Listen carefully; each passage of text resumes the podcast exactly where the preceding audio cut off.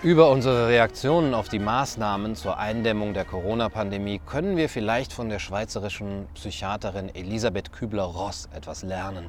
Sie schilderte in Über den Tod und das Leben danach die fünf Stadien, wie wir auf die Mitteilung reagieren, dass wir an einer tödlichen Krankheit leiden. Erstens Verleugnung. Man weigert sich einfach, die Tatsache anzuerkennen. Das kann mir nicht passieren, mir doch nicht. Zweitens Wut. Sie bricht aus, wenn wir die Tatsache nicht länger leugnen können. Ja, wie kann das mir geschehen? Drittens, verhandeln.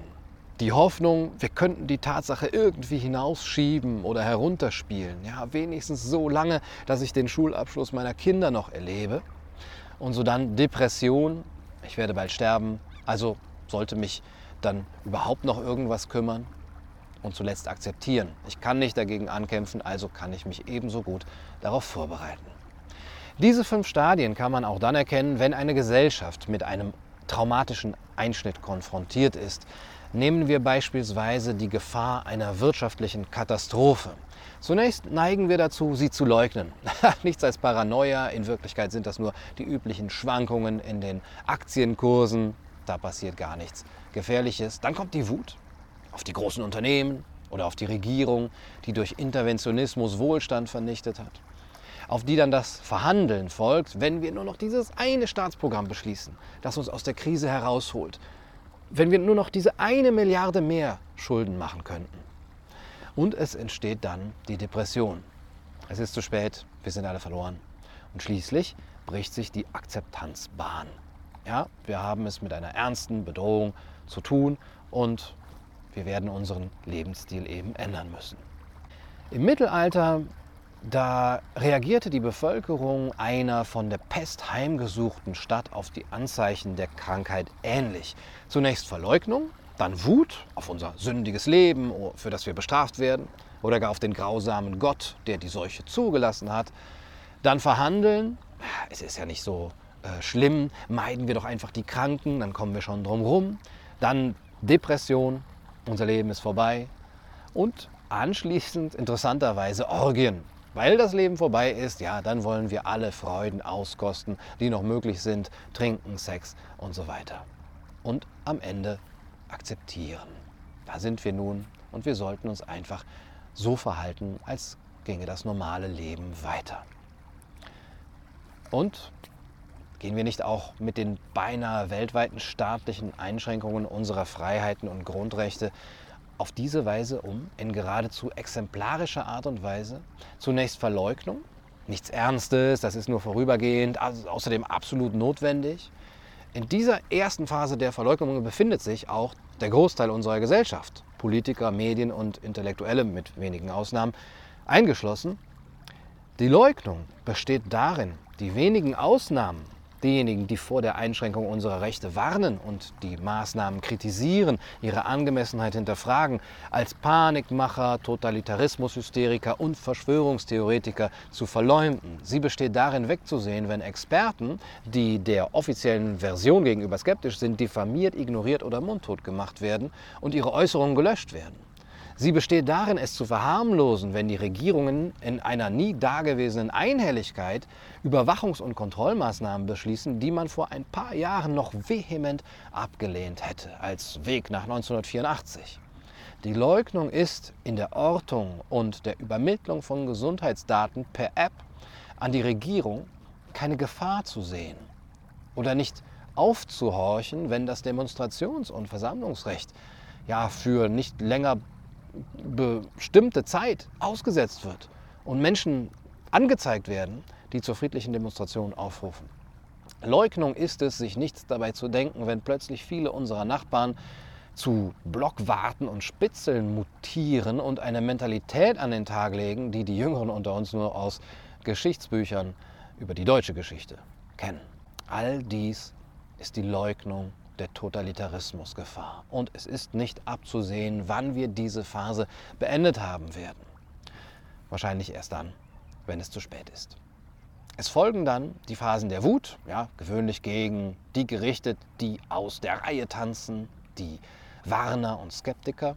Dann folgt Verhandeln, ja, okay, seine Grundrechte aufgeben ist nicht ungefährlich, aber wenn wir das für einige Zeit tun, dann werden wir bestimmt viele Leben retten können und äh, ja, vielleicht wird uns das auch äh, helfen. Vielleicht wird auch das unser Weg sein müssen, wenn wir uns um solche Dinge wie den Klimawandel kümmern. Freiheit aufgeben, um Leben und Sicherheit zu gewinnen. Wenn das nicht funktioniert, dann kommt eben Depression auf. Wir sollten uns nichts vormachen, wir sind alle dem Untergang geweiht. Aber wie würde Akzeptieren hier aussehen? Es ist eine merkwürdige Tatsache, dass diese Maßnahmen, Kontaktverbote, Social Distancing und Ausgangssperren etwas an sich haben, das auch bei der letzten Runde sozialer Proteste in Frankreich oder in Hongkong zu beobachten ist.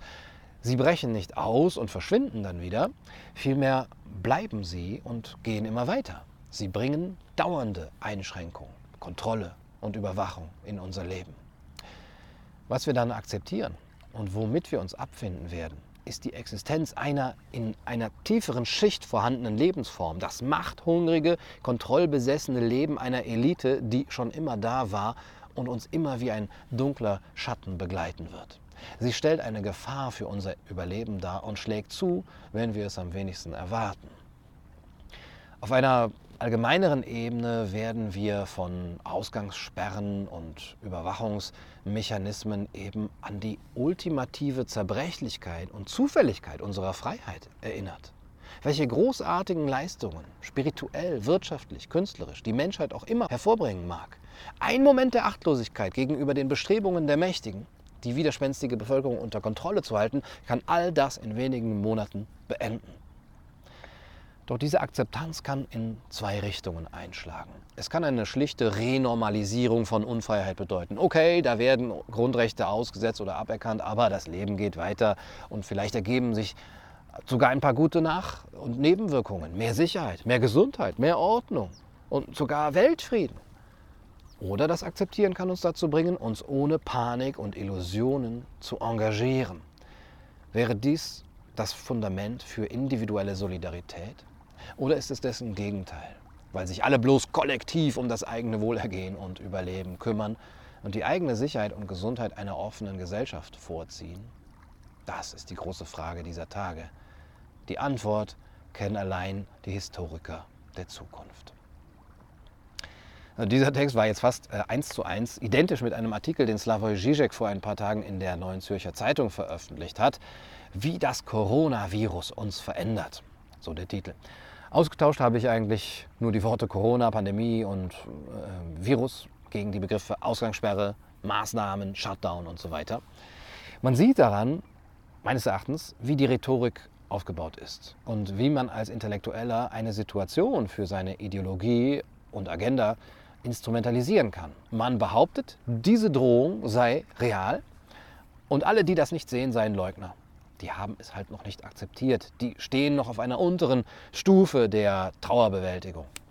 Sie wehren sich noch mental gegen etwas, was absolut wirklich ist, indem sie es abstreiten oder verharmlosen. Man selber aber hat es längst äh, durchschaut, man äh, selber weiß, was die wahre Bedrohung, wie die Wirklichkeit ist.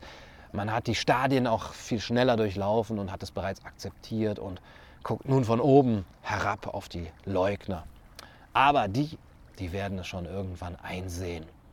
Dabei ist es für diese Rhetorik eben egal, welche Bedrohung man nimmt. Man kann das eben ersetzen. Man kann das Coronavirus nehmen, man kann den Klimawandel nehmen, man kann aber auch den großen Austausch nehmen oder eben die Abschaffung der, des liberalen Rechtsstaats und den Weg in die Knechtschaft einer totalitären Weltregierung. All das sind Bedrohungen oder Phänomene, deren Existenz sich der Warnende sicher ist, aber es ist deutlich, dass wir immer nur das Phänomen und die Bedrohung als real und unhinterfragbar anerkennen, die unser Weltbild nicht allzu stark umstößt.